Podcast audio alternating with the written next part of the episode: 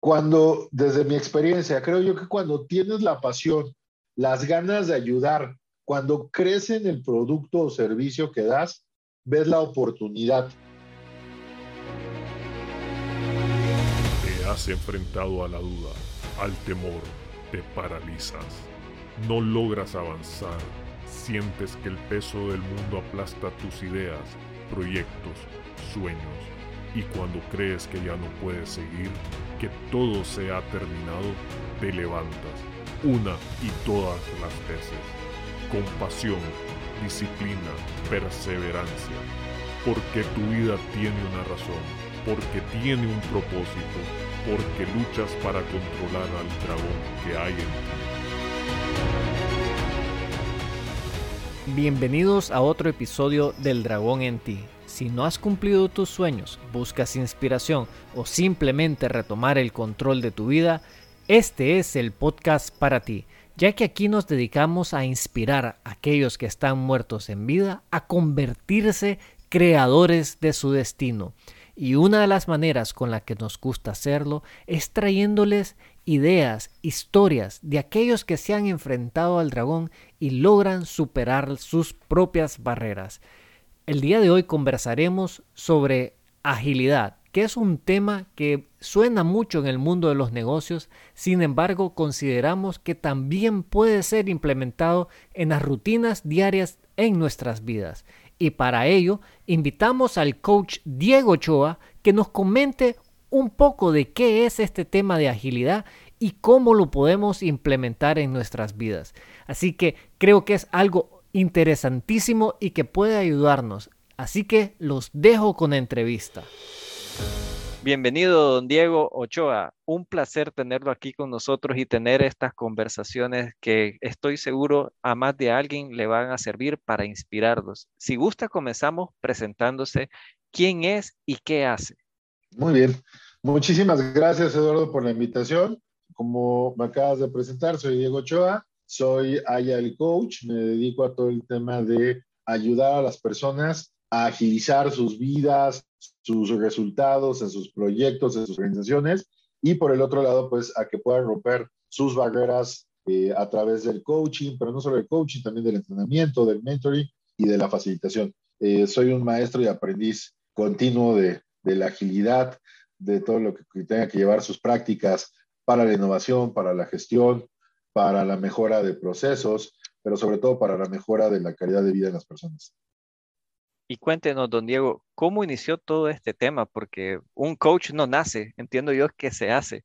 Así que tal vez nos comenta cómo fueron esos orígenes, de dónde salió toda esta idea, cómo entró la agilidad en su, en su vida y tal vez nos cuente un poquito de qué se trata todo este tema de agilidad.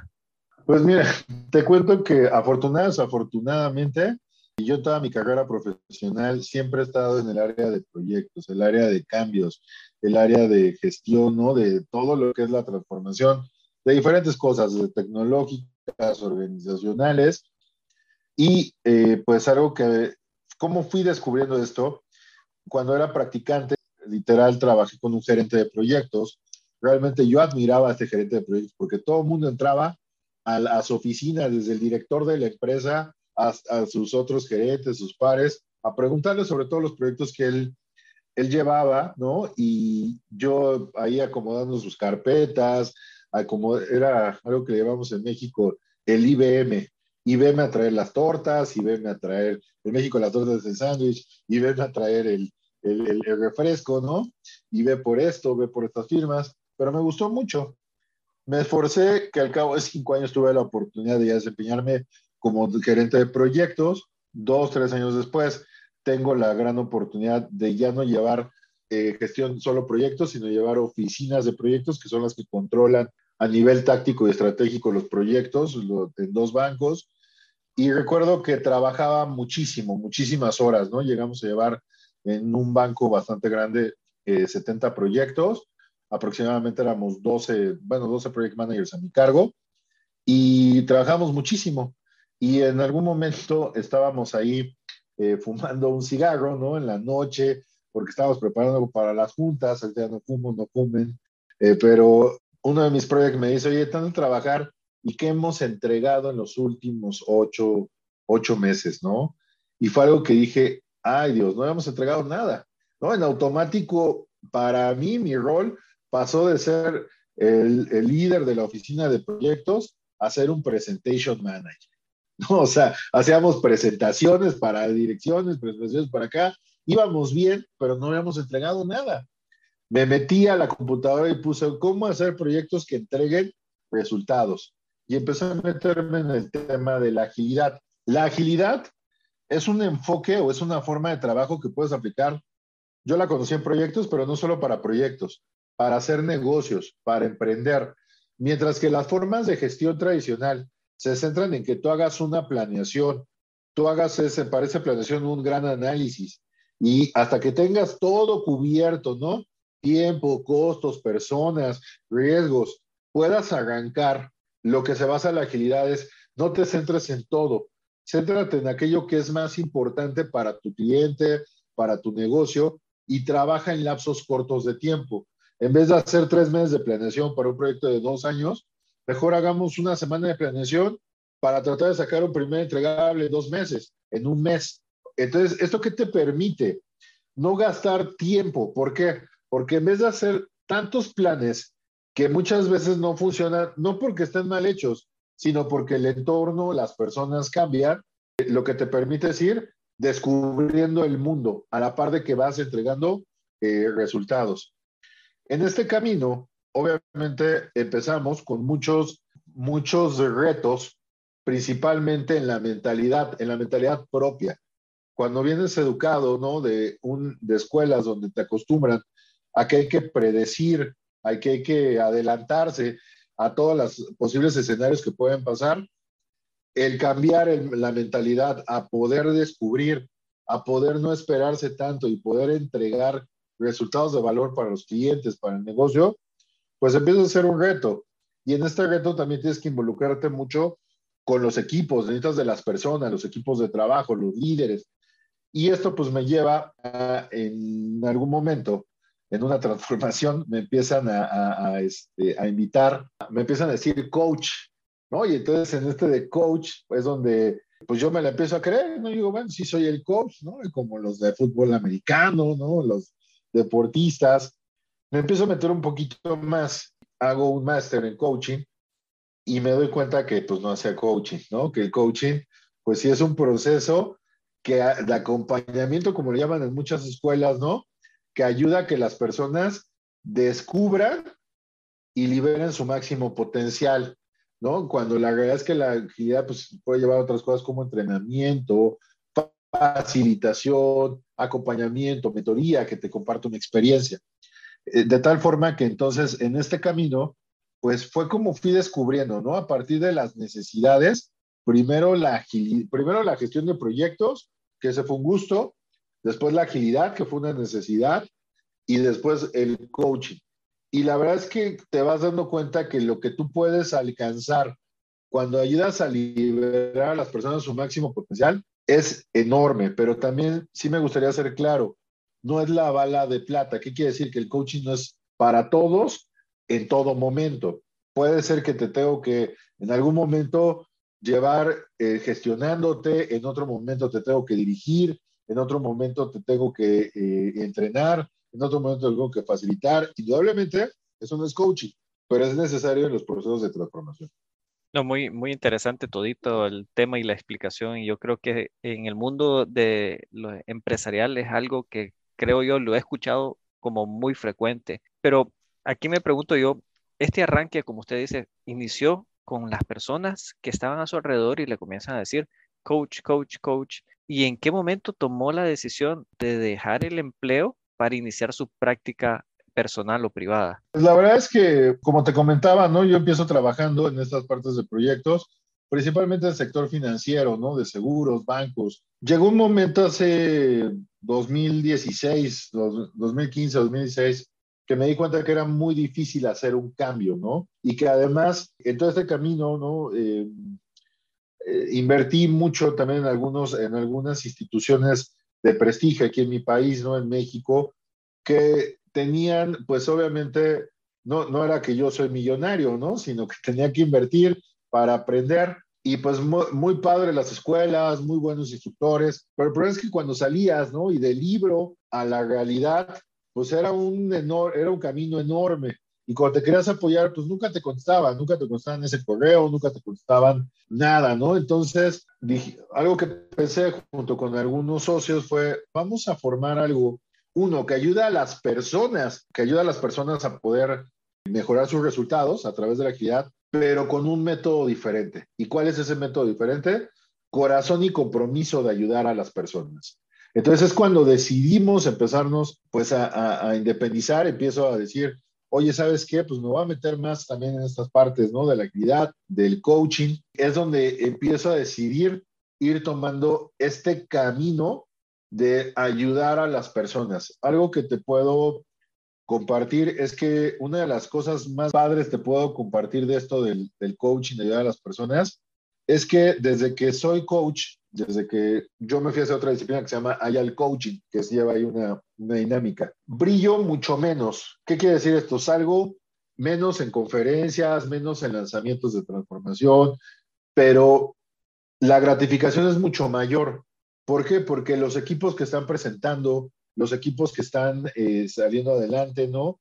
Algunos emprendedores que también han ayudado a salir a través del coaching, es iluminar. El gran camino del coach y una de, los, de las grandes satisfacciones es que el coach no se lleva el aplauso directo, sino lo padre de ser coach es que vives a través del aplauso que se puede llevar tu coachee, la persona a la que tú ayudas, tu cliente. Eso de verdad es algo que es una sensación extraña, porque nos acostumbran mucho como sociedad a recibir el aplauso directo, pero cuando ves que el aplauso fue gracias que para otra persona que la ayudaste, ese aplauso es compartido. Entonces es algo que me ha ido llevando a mantenerme pues en esta disciplina y a ir avanzando por mi, por, pues, por cuenta propia, ¿no? No, no, definitivamente muy bonito. Ahorita que hablábamos un poco del mundo deportivo y toda la cuestión, es un poquito como eso. Es como el coach que es el que está dirigiendo el equipo, pero en la jugada final, en el momento del juego decisivo, es el jugador que hace el pase o que hace la jugada magistral, ¿verdad? Que de alguna manera es el que uno recuerda, pero realmente es todo este proceso que se hizo de conjugar las habilidades de distintas personas y potenciar aquellas virtudes que tienen cada uno de los individuos que realmente es que hacen que logre ganar el partido y en este caso creo que es muy similar a que se logre cumplir un proyecto. La verdad es que muy interesante y muy bonito. Te quería consultar, sin embargo, ahorita que lo voy escuchando y, y que me narra toda la historia, me pregunto ¿cuál ha sido el momento más difícil en todo este proceso de emprendimiento? Porque salirse de salario estable, de una posición estable y lanzarse a tener su propia empresa, su propio emprendimiento, tuvieron que haber algunos momentos difíciles que lo hizo dudar. No sé si pasó por algo así. Sí, efectivamente. De hecho, yo siempre digo que a mí cuando alguien me dice voy a emprender porque quiero ganar más dinero, le digo, no, mejor quédate tu trabajo y esfuérzate porque te asciendan. Porque el emprendimiento muchas veces creemos, es un poco, yo lo veo a veces similar a cuando alguien dice, es eh, un actor, ¿no? Podemos conocer a los actores de Hollywood que ganan cientos de millones de dólares, pero es uno entre cientos de miles. Y lo mismo pasa con los emprendedores. El emprendimiento tiene que ser con tu pasión. En este entorno yo te quiero contar muy rápidamente que yo antes de, iniciar este emprendimiento había tenido siete emprendimientos anteriores de negocios, ¿no? De, desde negocios de comida, negocios de tecnología, negocios de servicios. Por una u otra razón, había, pues había quebrado, ¿no? Se habían venido, se habían quebrado en su mayoría. Y la verdad es que era doloroso, es doloroso, sobre todo cuando vienes yo en mi caso vengo de familia de empleados, ¿no? Gente que siempre se ha, se ha contratado empleados. Entonces siempre es el, ya ves, te lo dije, ¿no? El por qué. Y en este camino, yo creo que también ha pasado algo similar. Ha habido momentos difíciles, pero lo que te puedo decir es que lo que me ha sacado siempre a flote ha sido la pasión, ¿no? Vino la pandemia. En la pandemia, cuando empieza la pandemia, nosotros teníamos servicios, este, múltiples empresas, se cayó el 80% de nuestra cartera en una semana cuando mandan la pandemia, ¿no? 80%. Mucha gente se diría, vamos a ponernos a llorar. Sí lloré medio día, pero vamos a, el, a partir del siguiente día tuvimos que seguir adelante, ¿no? ¿Por qué? Porque es la pasión de cómo ahora podemos ayudar. Cuando a ti te apasiona algo, por ejemplo, con el tema de la agilidad, este emprendimiento salió también a partir de ser ágil. En vez de hacer este, los famosos planes de negocio, ¿no? Donde haces el, el, estudio del mercado, el financiero, el técnico, y te pasas tres meses haciendo un plan de negocio, aquí lo que hicimos es que es de valor para el cliente. Y empezamos Kaiseria, que es el, el emprendimiento, ¿no? Con un brochure, literal un brochure, una alianza con un partner estratégico, y literal, la gente empezó a ofrecer, oye, ¿tienes meses sin intereses? A internet, oye, ¿cómo busco este, pagos para meses sin intereses o en cuotas? Ah, pues ya vi una terminal, la compro y la voy y le cobro al cliente. Ese tipo de cosas, cuando, desde mi experiencia, creo yo que cuando tienes la pasión, las ganas de ayudar, cuando crece en el producto o servicio que das, ves la oportunidad cuando pasó esto que te comento de la pandemia, ¿no? Que en un día perdimos el 80% de nuestra cartera, nuestra visión cambió y fue, mucha gente va a necesitar más esto de la agilidad, va a necesitar trabajo remoto, va a necesitar nuevos skills para el mundo que se avecina. Veíamos en los estudios que el mundo ya no iba a ser igual, por mucho que nos decían que iba a ser nada más una semana o cuatro semanas. El mundo estaba cambiando. Y fue algo que nos motivó mucho a fomentar los programas virtuales, las sesiones de coaching de forma eh, eh, virtual, desarrollar técnicas y herramientas tecnológicas. Entonces, yo creo que sí, el, el, momento más difícil puede haber sido este de la, de la pandemia, cómo se superó con la pasión y la seguridad de que lo que estás haciendo es ayudar a la gente. Si lo que, si lo que solo quieres es sacar eh, plata ¿no? a, la, a las personas o solo vender por vender, pues la verdad es que no, ningún negocio, ningún negocio eh, va a servir. Y la segunda que yo compartiría es, yo veo muchas personas, he observado muchas personas que, que cuando emprenden dicen, si no sale, me regreso a trabajar. Tener ese plan B prácticamente es mejor no lo hagas porque te estás poniendo en tu mente como la señal de voy a regresar. Y si estás dispuesto a dedicar 8 40 horas a la semana para el sueño de alguien más o de una empresa, que se vale, es bien respetable, ¿eh? es muy respetable. ¿Por qué no dedicarlos para tu sueño? Porque también muchas veces el emprendedor cuando dice, voy a abrir un emprendimiento, pero no, pues es que hoy sí ya tengo que llevar a mi hijo, este, o me tengo que tomar mi spa, o me tengo que, quieren ya ser la estrella emprendedora, apenas estamos iniciando. Entonces, pues yo te daría estos dos dos, o sea, te estaría compartiendo esto, ¿no? Que me decías de, ¿qué es lo más difícil? Pues sí, el, el tema de la incertidumbre, pero también es muy importante tener pasión. No, no, sin duda, es importante. Y ahorita que mencionaba ese segundo punto de no, no tener un plan B, me recuerda de una conversación que tuvimos aquí en el podcast con, con otro emprendedor que nos decía que una de las cosas que lo hizo a él salir adelante fue quemar, los barcos o quemar las velas, ¿verdad? Que le llaman. No digas que vas a retroceder y un poquito la conquista, como creo que fue eh, Fernando Pizarro, que le pegó fuego a los barcos y dijo, no, aquí vamos a conquistar el Perú y se acabó, no hay vuelta atrás, o morimos en el intento o lo hacemos. Qué interesante. Eh, quería consultarle, ahorita que habla el tema de la pasión, ¿qué creería usted que es aquello que lo levanta todos los días para hacer lo que hace. Entiendo yo el tema de la pasión, pero debe haber algo más detrás de esa pasión que lo motiva a usted a salir adelante. Sí, totalmente. Yo creo que cada día lo que me motiva es sentir que estoy ayudando a las personas y que a la vez estoy ayudando a mi sociedad y que indudablemente, pues esto de una u otra forma está ayudando también a mis hijos, ¿no? A mi familia. Estoy tratando, creo yo que si tú ayudas a que las personas hablando desde, las, desde la agilidad, ¿no? Que son las técnicas y herramientas. Ayudas a que las personas que emprenden tengan una mayor probabilidad de triunfar. Si ayudas a que las personas que están dentro de un trabajo eh, puedan entregar mejores resultados, creo que estás ayudando a que esa persona quizás conserve su trabajo, a que ese emprendedor quizás siga con su sueño y indudablemente ambas personas desde las diferentes trincheras puedan ayudar a una mejor, a una, a que podamos ser una mejor sociedad, una sociedad preparada, una sociedad que, que podamos tener una mejor calidad de vida, ¿no? Desde un granito de arena diaria, ¿no?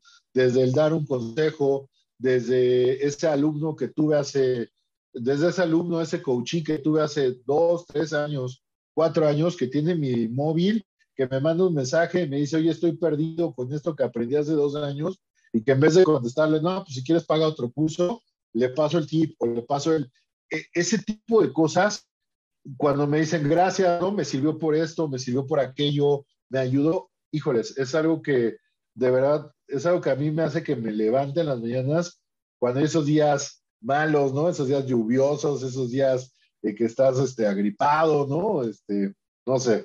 Claro, interesante. Y eh, yo creo que esa parte de poder servir, de poder contribuir y tener ese impacto en los demás, es sin duda ese factor que lo llena a uno de satisfacción, de saber que lo que uno está haciendo contribuye a algo que excede a uno mismo. Y aquí le quería hacer esta pregunta que le hacemos a toditas las personas con quien tenemos la conversación y tiene que ver un poco más a nivel personal. ¿Cuál cree usted que es el dragón que todavía a hoy, después de ser coach, haber entrenado a gente, hay cosas que todavía tiene que superar? Te voy a decir lo que supero día con día. Incluso cuando me presenté aquí contigo, te dije maestro y aprendiz. Y mi gran dragón es la soberbia. Cuando te vuelves a estudiar muy eh, de, prepararte y prepararte y prepararte y prepararte, te llega a dar un mal. Y a mí me dio un mal en algún momento de, de dentro del emprendimiento, antes de la pandemia, ¿no? En, en, el emprendimiento, que es el decir, yo ya me sé todo, o sea, ya, ya aquí yo soy wow, ¿no? O que alguien llega y te dice, este, oye, yo no opino igual que tú, no, pero ¿de qué libro me lo estás diciendo? ¿De qué revista me lo estás sustentando? Yo creo que ese es un gran dragón con el que yo personalmente, Diego, peleo día con día, ¿no? Hoy más consciente, hoy más esta parte de, gestionar, de luchar con este dragón, con la humildad, pero con la palabra humildad como debe de ser, porque a veces malinterpreta. Creemos que humildad es pobreza, para nada. Humildad es tener tus pies en la tierra, ni arriba ni abajo, como estás en lo que eres, y eso te permite pues seguir aprendiendo continuamente. Y yo creo que este tema de la soberbia es algo que a veces nos impide abrirnos a aprender. ¿Y por qué nos impide abrirnos a aprender? Porque la soberbia, el egocentrismo, a veces lo que hace es, no, en vez de aceptar me equivoqué, rápido identificar la falla y buscar corregir, preferimos echar la culpa a todo el mundo a nuestro alrededor, digas en temas personales, profesionales, empresariales, laborales, ¿no? O sea, a veces es más fácil un, discúlpame, me equivoqué, a ver, vamos a ver, que pasarnos horas, días, meses, me ha tocado ver años justificando por qué no hice X o Y cosa. Entonces, ese sería el dragón con el que yo yo, yo peleo día con día. Qué interesante. ¿Y alguna práctica o rutina que le ayude precisamente a quebrar ese esquema mental que usted nos dice de la parte de la soberbia? ¿Qué nos podría recomendar para poder superarla? La autoconciencia, se escucha muy fácil, ¿no? Decir la autoconciencia, estar consciente de mi conciencia, pero ¿qué es eso? Estar consciente de cómo me siento. Entonces yo algo que ocupo muy comúnmente, trato de que sea diario, es la meditación. La meditación me permite estar conectado conmigo mismo, con mis sentimientos.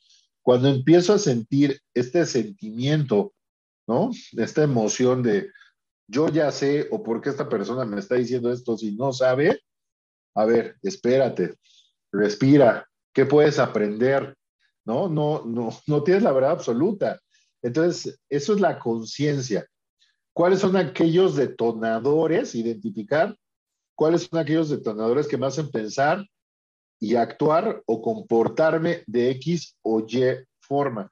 Entonces yo uso mucho la meditación, la reflexión en las, en las noches. Es muy importante también poder tener la reflexión en un principio cuando empiezas, porque a veces puedes identificar un problema o puedes identificar un, en este caso, un defecto de carácter una cosa es que lo identifiques y otra cosa es que lo quieras trabajar y otra cosa muy diferente es que lo puedas trabajar.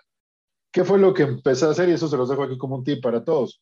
cuando yo estaba en alguna negociación, en alguna discusión, sobre todo a veces también en esto estamos transformando personas, ¿no? Y que no quieren cambiar, no quieren avanzar. Terminaba la sesión y si no se daba el resultado que yo esperaba, lo que hacía era grabarme, grabarme así de, es que esta persona le falló por esto, esto, esto, esto, esto, esto, esto, y yo según hice bien esto, esto, esto, esto, esto, esto, o hice mal aquello, bla, bla, bla, bla, bla. Y después ya más tranquilo en la tarde, en la noche, lo escuchaba. Y entonces vas a ver que te das cuenta y dices, yo dije eso, yo pensé aquello, y entonces te empieza a generar conciencia. Y cuando se te vuelva a presentar la situación, acuérdate de lo que te estabas diciendo en aquella ocasión. Entonces, pues yo sería, lo resumiría en estas dos cosas, ¿no? Que es el tema de meditación, reflexión, y esta lo dejaría muy opcional porque eso no es mandatorio, mucho la oración. Yo tengo cierto este, credo, eh, pero este yo sí no lo dejaría como un mandatorio, ¿no? Eso ya es de cada, de cada persona. No, excelente, ¿no? Muy, muy interesante. Primera vez que escucho esa recomendación de grabarse para uno crear ese efecto de, reflexión y está muy interesante de, de, aplicarlo y ver qué ocurre. Quería nada más consultarle, con todo este tema de la agilidad y manejo de proyectos, estoy seguro que existen errores que se cometen como errores de principiantes. ¿Cuáles son esos errores que usted ha visto y cuál sería la recomendación para poder superarlos? Los dos extremos. El extremo de ser el primer gran error, irte a los dos extremos. El error de irte 100% al by the book, o sea, libro, tal cual lo que dice el libro es lo que se tiene que hacer y como se tiene que hacer o no querer usar los libros. ¿Por qué? Porque tanto el primero, los libros, las prácticas en la agilidad, pues son prácticas, o sea, son cosas que la gente ha practicado previamente, pero son entornos, eh, lugares quizás diferentes a tu organización. Entonces, querer hacer a fuerzas que la organización se adapte a, la, a lo que dice el libro, muchas veces truena, ¿no? Porque el cambio tiene que ser paulatino, ¿ok?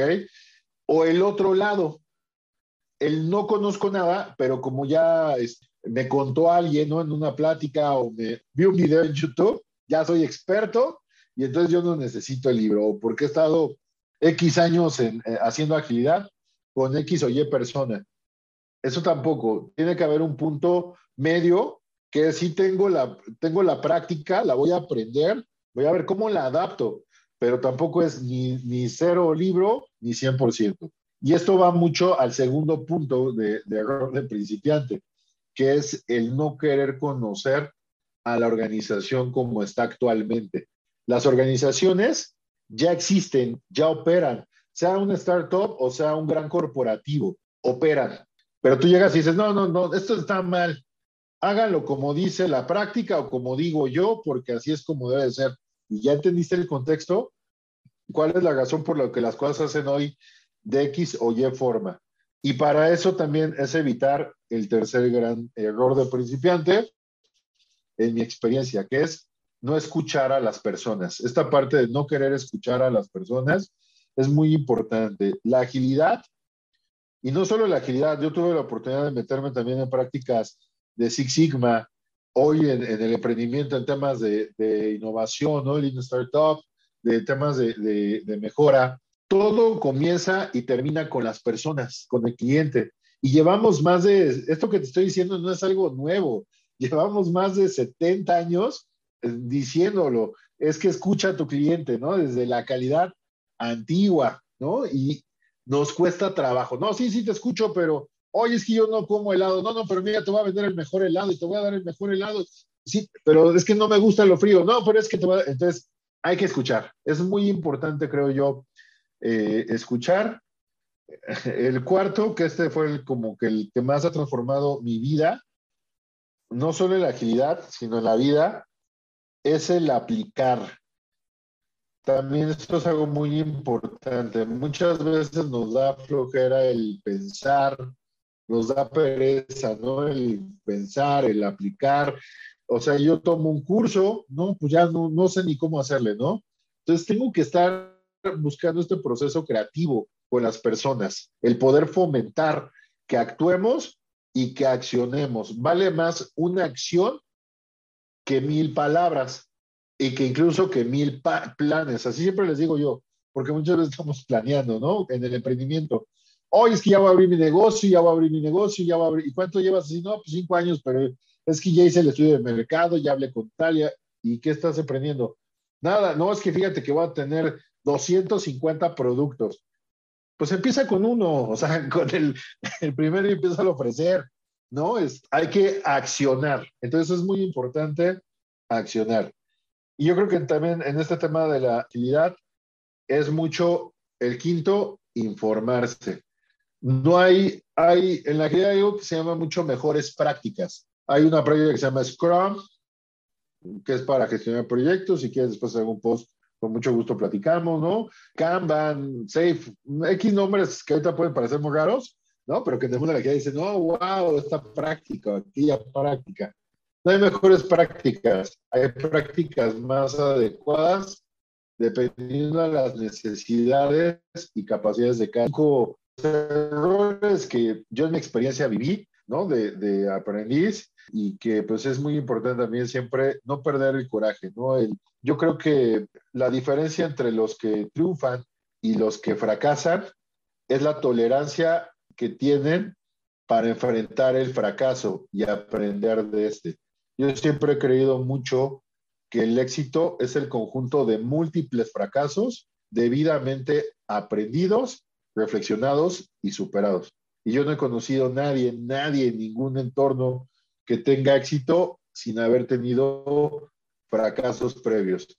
Pero lamentablemente muchas redes, muchas eh, información, principalmente en Internet, nos vende ya a un Elon Musk, ¿no? Que ya tiene una empresa Space, ¿no? No, no un Elon Musk que trabajó 10 años, 70 este, horas a la semana, que dormía en su, oficina, ¿no? Jeff Bezos. Entonces, este, yo creo que eso es algo muy importante, el, el, el enfrentar al fracaso. Y ahorita tocó, creo que en el punto 4, un poco de cómo implementarlo a nivel personal. Tal vez si, cómo podremos implementar las, pues, la teoría del Scrum o la agilidad a nivel personal, porque es una herramienta de mucho de negocio, ¿verdad? De mucho del emprendimiento. Pero ¿hay alguna mecánica que esta pueda servirnos en nuestro día a día? Sí, sí, de hecho hay una que se llama Kanban con K y B de bueno, ¿no? Este, y Kanban no es una práctica más que para ayudarnos a visualizar y gestionar nuestro día a día. Tú puedes hacerlo en tu casa, eh, para ti, para tu día, incluso con tus hijos, o con tu familia, ¿no? Establecer un tablero con desde cuatro columnas básicas, ahí podemos ir más avanzados, que diga actividades por realizar, actividades en proceso, actividades quizás bloqueadas o actividades en revisión y actividades terminadas. Y revisar este tablero semanalmente, mensual, quincenal y llevar tu control. ¿Por qué? Porque súper de tu día a día, eh, profesionales, académicas, empresariales. Esto puedes ocuparlo también, hay muchas herramientas tecnológicas como Planner de Microsoft, Trello, que te pueden ayudar a llevarlo. La verdad es que para la vida personal este, también puede servir muchísimo. Yo personalmente lo he aplicado, te vuelvo a repetir, lo he aplicado en mi vida personal, para grandes empresas y para mi emprendimiento. De verdad, yo entiendo lo difícil y lo feo que es una quiebra de una empresa. Y algo que esto te puede ayudar mucho es a reducir, no lo eliminas, ¿eh? tampoco es la bala de plata, pero a reducir esas probabilidades de, fracaso, incrementando las de, las éxito. Bueno, no sé si esto les, da, les da una herramienta. No, excelente, no, definitivamente es algo que inclusive a nivel personal lo voy a explorar para inclusive si alguien tiene alguna duda, ver de qué manera podemos abordarlo en un episodio más adelante. Bueno, Diego, nosotros podemos sentarnos aquí creo que un par de horas más porque hay una lista de preguntas, pero respeto un poco tu tiempo y, te agradezco infinitamente todita la información, todita las historias que nos has compartido, que estoy seguro motivarán a más de uno de por lo menos consultarte o tomar algo en práctica, que yo creo que hay muchas cosas de las cuales has mencionado que tienen que crear esa duda, ese cuestionamiento de cómo poder superarnos a nosotros mismos a diario. Eh, yo te agradezco por tu tiempo y nada más quería preguntarte cuál sería la mejor manera de estar en contacto contigo para que la audiencia o alguien que tenga alguna duda sobre estos temas pueda ah, abordarlos con, con vos. Muchísimas gracias, Eduardo. Pues bueno, estamos en diegochoa.com, en mi página web, también en las redes sociales, me pueden encontrar en, Facebook, en Instagram, en LinkedIn como Diego Ochoa Rivas, y pues ahí estamos siempre también compartiendo contenido. Mi, mi propósito siempre es poder ayudar. Excelente. Bueno, no queda más que agradecerte una vez más y vamos a estar en contacto. Muchísimas gracias, de verdad gracias por la invitación. Sin duda un gran tema y fascinante. Todo este tema de la agilidad para buscar cómo cumplir nuestras metas, proyectos, objetivos, me parece interesante. Sin duda, una sola entrevista no es suficiente para entenderlo y estoy de acuerdo, pero nos da las pautas y nos da esa pequeña curiosidad para indagar un poco más en este proceso. Así que espero que le haya sido de utilidad el episodio. Y, a como siempre, espero que nos comenten en redes sociales sus preguntas, dudas e inquietudes para así buscar cómo ayudarles. Una vez más, no me queda más que decirles, si tú no controlas al dragón, él te controla a ti.